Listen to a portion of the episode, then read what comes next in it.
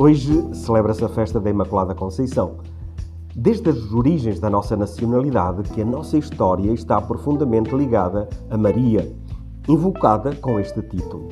Deixo apenas dois exemplos. Em 1147, após a conquista da cidade de Lisboa, ali é celebrada, em ação de graças, uma solene Eucaristia em honra de Nossa Senhora da Conceição. E alguns séculos depois, a 25 de março de 1646, por provisão de Dom João IV, Nossa Senhora da Conceição foi proclamada Rainha e Padroeira de Portugal. Na missa de hoje, o Evangelho apresenta-nos o episódio da Anunciação, quando o anjo chega junto de Maria e a saúda com estas palavras: Ave, cheia de graça, o Senhor está contigo. Com esta saudação, é-nos dito que em Maria não existe qualquer sombra de pecado, pois desde a sua concepção foi preservada do pecado e depois, em tudo, em toda a sua vida, sempre disse sim a Deus. Chiara Lubick, falando a um grupo de bispos no dia 8 de fevereiro de 1988, dizia: O primeiro episódio da vida de Nossa Senhora referido no Evangelho é a Anunciação. Maria foi desde sempre uma pessoa eleita por Deus. Porém, na Anunciação, aconteceu uma coisa especialíssima para ela. O anjo aparece-lhe com uma mensagem de Deus que Maria aceita. E por este seu sim, desponta imediatamente nela uma realidade nova.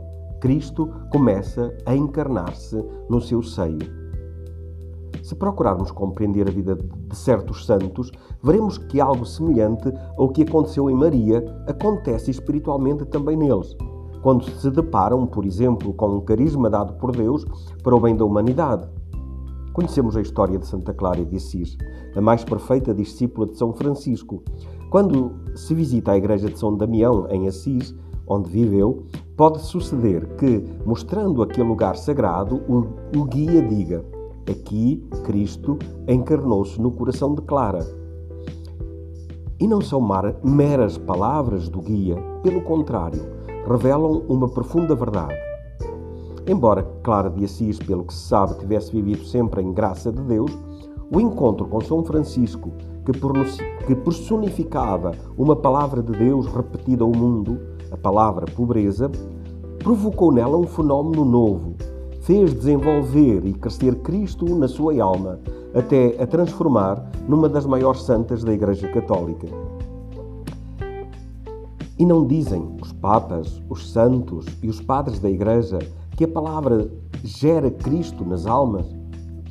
Assim, quando algum de nós, num determinado momento da vida, se depara, através de uma pessoa, de um escrito ou de um encontro, com o carisma da unidade e se sente chamado a aderir, quando diz o seu sim, também nele se verifica algo semelhante ao que aconteceu em Maria e nestes santos. Cristo, no seu coração, pode verdadeiramente desenvolver-se e crescer espiritualmente, como numa atualização do batismo.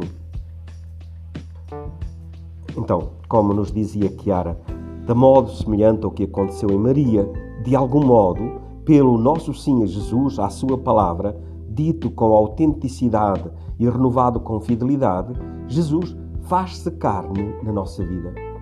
Por isso, tornamo-nos uma pequena Maria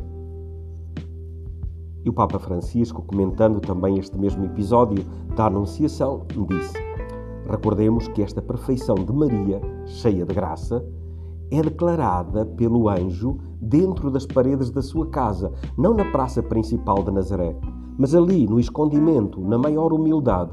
Naquela casinha em Nazaré palpitava o maior coração que qualquer criatura já teve. Caros irmãos e irmãs, é uma notícia extraordinária para nós pois diz-nos que o Senhor, para fazer maravilhas, não precisa de grandes meios, nem das nossas excelsas capacidades, mas da nossa humildade, do nosso olhar aberto para Ele e aberto também para os outros. Com este anúncio, dentro das pobres paredes de uma pequena casa, Deus mudou a história. Sim, como dizia o Papa Francisco, Deus, para continuar ainda hoje a mudar a história, não precisa que tenhamos capacidades extraordinárias, precisa somente da nossa humildade, do nosso olhar aberto dirigido para Ele e para os outros. Como Maria, queremos manter sempre o olhar fixo em Deus, sendo fiel ao Senhor, como nos sugere também a palavra da vida deste mês. Confiai sempre no Senhor, porque o Senhor é a rocha perene. Com uma imensa gratidão a Deus, pelo dom de Maria, pelo seu sim. Hoje vamos ter presente esta passa palavra: ser fiel ao Senhor. Ser fiel ao Senhor. Vamos juntos.